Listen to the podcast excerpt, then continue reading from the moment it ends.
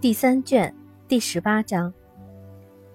伊丽莎白一来精神，马上又变得调皮起来了。她要达西先生讲一讲他当初是怎么爱上她的。你是怎么开头的？他说：“我知道，你一旦开了头，就会一帆风顺的进行下去。可是，你当初是怎么开头的呢？”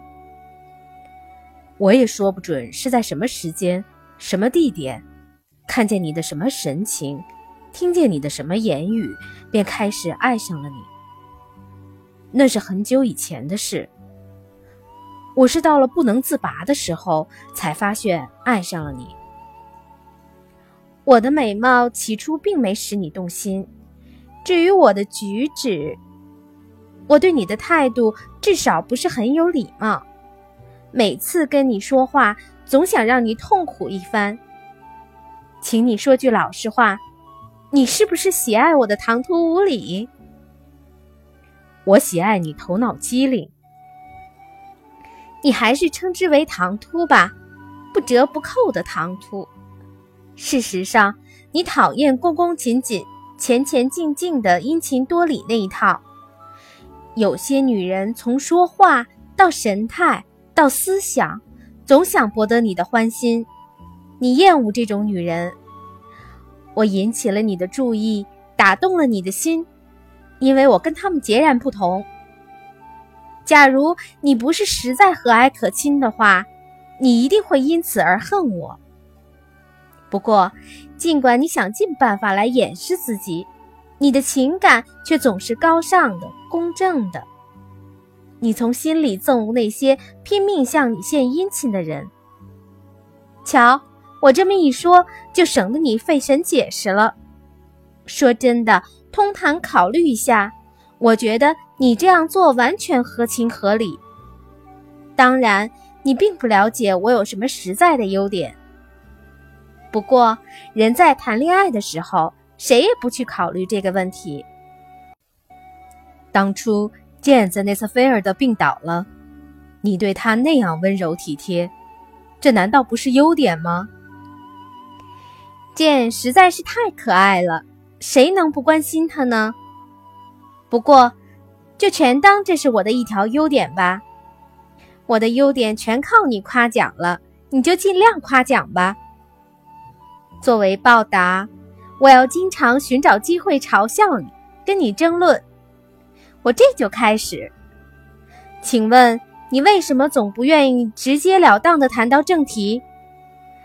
你第一次来访以及后来在这儿吃饭的时候，为什么要躲避我？尤其是你来拜访的那一次，为什么摆出那副神气，好像全然不把我放在心上？因为你板着个脸，一言不发，我不敢贸然行事。可我觉得难为情啊！我也一样。你来吃饭那次，本来可以跟我多谈谈的。假如不是那么爱你，或许倒可以多谈谈。真不凑巧，你做出了一个合情合理的回答，而我偏偏又合情合理的接受了你这个回答。假如我不来理会你。说不定你要拖到哪年哪月。假如不是我问起你，不知道你什么时候才肯开口。我决定感谢你挽救了莉迪亚，这当然产生了巨大的作用，恐怕太大了。如果说我们因为违背了当初的诺言才获得了目前的快慰，那在道义上怎么说得过去？我实在不该提起这件事儿。万万不该！你用不着难过，道义上完全说得过去。卡斯琳夫人蛮横无理，想要拆散我们，反而使我彻底打消了疑虑。我并非承蒙你急于想感谢我，才获得了目前的幸福，我可等不及让你先开口。我听姨妈一说，心里便产生了希望，于是。便打定主意，立即把事情弄个水落石出。凯瑟琳夫人帮了大忙，她应该为此感到高兴，因为她就乐意帮忙。不过，请告诉我，你这次来内斯菲尔的究竟为什么？难道就是为了骑着马到朗本来难为情一番，还是准备做点正事儿？我的真正目的是想看看你，如果可能的话。想断定是否有希望使你爱上我。我对别人、对自己都声称我是来看看你姐姐是否依然爱着宾利。如果她还爱着他，那我就向宾利认错。这一点我已经做到了。你有没有勇气向凯瑟琳夫人宣布我们这件事儿？我需要的不是勇气，而是时间，伊丽莎白。不过，这件事是应该做的。你要是给我一张纸，我马上就做。要不是我自己有封信要写，我一定会像另一位年轻小姐那样，坐在你身旁，欣赏你那工整的书法。可惜，我也有一位舅妈，再也不能不给她回信了。原来，伊丽莎白不愿挑明舅妈，过高估计了她与达西先生的关系。因此，一直没有回复加德纳太太写来的那封长信。现在有了这条消息告诉他，他一定会感到万分高兴。不过，伊丽莎白又觉得让舅父母迟了三天才知道这条喜讯有些不好意思，于是她马上写道：“亲爱的舅妈，承蒙你一片好心，给我写来那封长信。”令人欣慰地说明了种种详情细节。我本当早日回信道谢，但是说实话，我有点生气，因此没有回信。你当时想象的有些言过其实，可是现在你尽可爱怎么想象就怎么想象吧，张开想象的翅膀，任你怎么异想天开。只要不认为我已经结婚，你绝不会有很大出入。你得马上再写封信，把它再赞美一番，而且要赞美的大大超过你上封信。我要多谢你没带我到湖区去，我怎么那样傻，居然想去那里？你说要驾上两匹小马去游园，这个主意可真有意思。我们可以每天绕着彭伯利庄园兜一圈儿。我现在成了天下最幸福的人。也许别人以前也说过这句话，可是谁也不像我这样名副其实。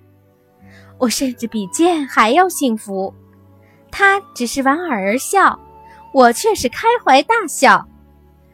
达西先生分出一部分爱我之心，向你表示问候，请你阖家到彭布里来过圣诞节。您的外甥女。达西先生写给凯瑟琳夫人的信格调和这封信大为不同，而贝内的先生写给柯林斯先生的回信则又和这两封信截然不同。亲爱的先生，我要烦请你再恭贺我一次。伊丽莎白马上要做达西夫人了，请多多劝慰凯瑟琳夫人。不过，假若我是你，我将站在他外甥一边，他可以给你更多的好处。你真诚的，